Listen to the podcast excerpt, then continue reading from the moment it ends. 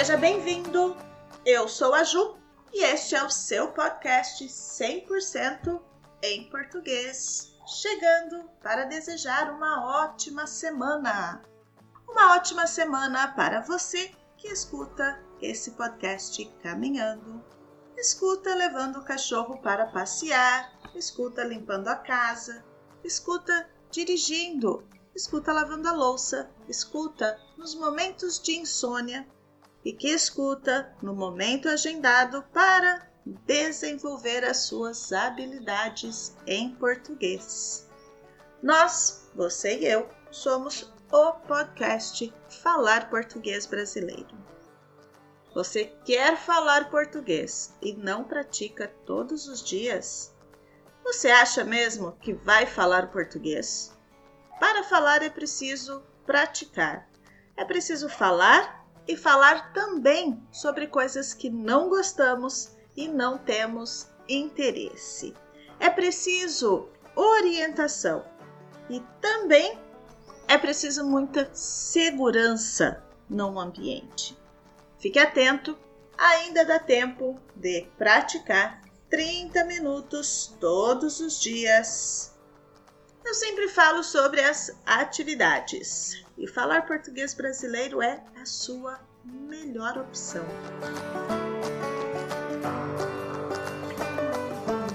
Tem uma coisa na rotina de um adolescente brasileiro que não é divulgada, que não é falada. Isso é algo interno da família e aparentemente acontece em muitos lares para os jovens que vão à escola pela manhã. Sem dúvida, no período vespertino, farão isso. A responsabilidade de fato não é do jovem ou da família. Tenho certeza de que você conhece as novelas brasileiras. Eu mesma já falei aqui sobre as novelas. Bom, consequentemente, você já ouviu falar da Rede Globo. O canal tem alguns programas livres aqui no Brasil. Na verdade, sempre foi rede de televisão aberta. Nos últimos anos, que passou a ter uma programação privada.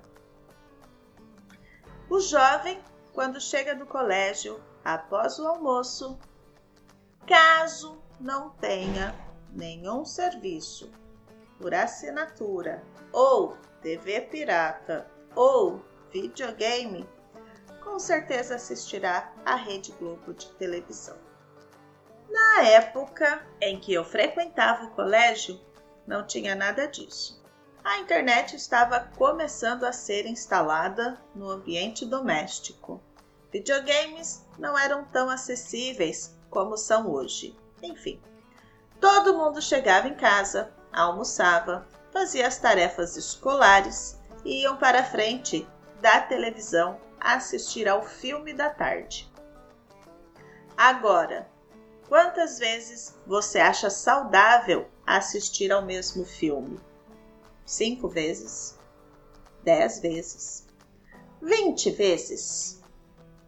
Gente, eu tinha certeza que o filme mais transmitido na televisão brasileira, com um total de 25 reprises entre 1993 e 2018 era tararara, Lagoa Azul. Pois é, eu estava equivocado. Errei. Na verdade, o filme mais exibido na TV até 2018 foi um clássico chamado no Brasil de Ghost, do outro lado da vida. Um drama protagonizado por Patrick Swayze e Demi Moore, além da veia cômica de Whoopi Goldberg. Aliás, só de puxar esses três nomes já dá para lembrar vários outros clássicos que passam na TV até hoje, como, por exemplo, Dirty Dancing, striptease e mudança de hábito. No início do episódio, eu falei sobre a Rede Globo, que é mundialmente a mais conhecida. Mas aqui no Brasil há outros canais de televisão. Os outros dois canais nacionais são SBT e Record.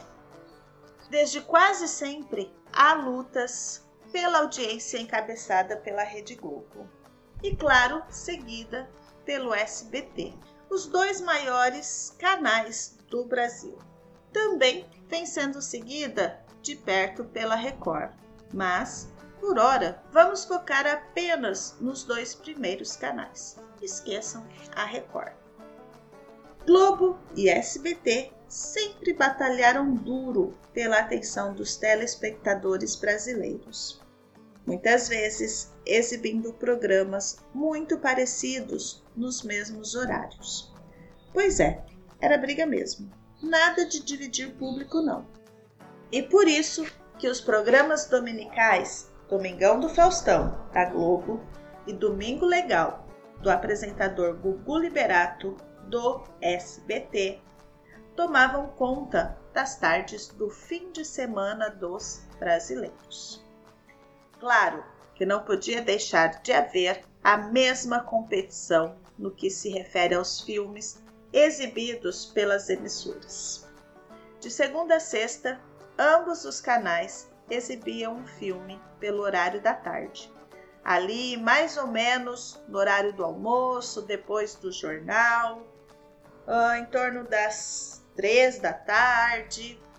A Globo chamava esse bloco cinematográfico de Sessão da Tarde. Já o SBT nomeou seu de Cinema em Casa.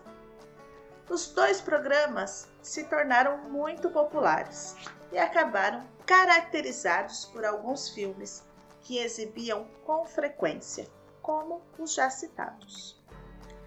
Algumas confusões também surgiam nas cabeças das pessoas quando tentavam lembrar de qual emissora passava qual filme.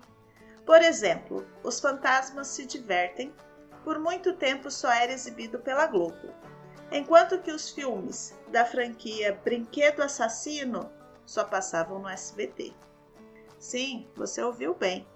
Até o início dos anos 2000, era perfeitamente razoável almoçar com as crianças assistindo a um filme sobre um assassino com a alma presa no corpo de um boneco e que perseguia um garoto para tomar o corpo dele.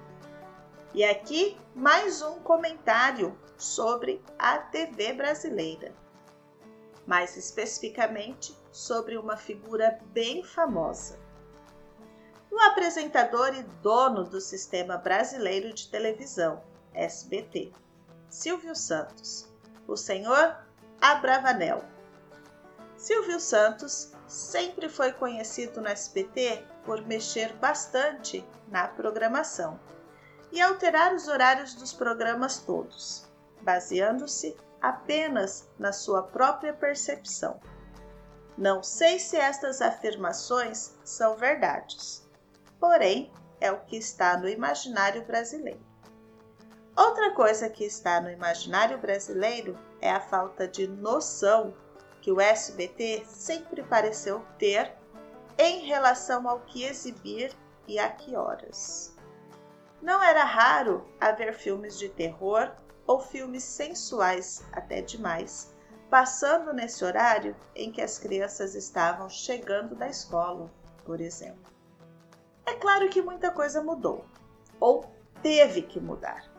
Com o desenvolvimento das classificações indicativas e das regras para exibição de conteúdos na TV, mas nem tudo eram absurdos mesmo nos anos 1990. Era bem possível ligar a TV após o almoço e dar de cara com uma deliciosa comédia sobre a visão de mundo de um bebê, pelo filme Olha Quem Está Falando. Ou, quem sabe, um drama com toques de comédia sobre um médico que opta por uma abordagem mais humanizada de lidar com seus pacientes. Em Pat Adams, O Amor é Contagioso. com o grande e saudoso Robin Williams. Difícil é encontrar algum brasileiro que não tenha sido impactado por algum filme que tenha visto em alguma tarde na TV.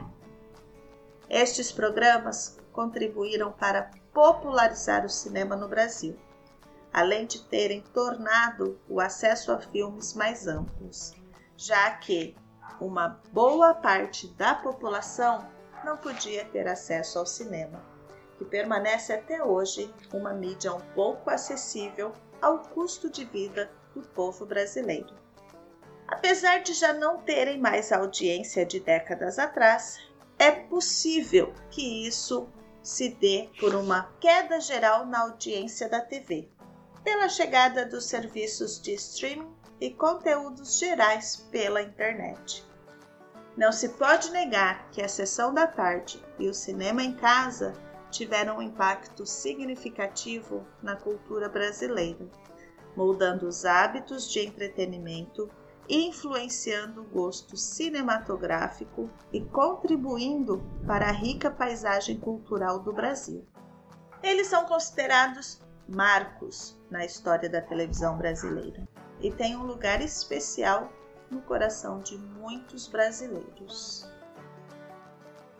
Acessem a minha página, apoiem o podcast, adquiram o material complementar contrate os serviços Falar Português Brasileiro e bora falar português. Quer todo um programa de aprendizado presencial no Brasil? Fale comigo. Eu sou a Ju, nós somos o podcast Falar Português Brasileiro. Vejo você no próximo episódio e tchau, tchau!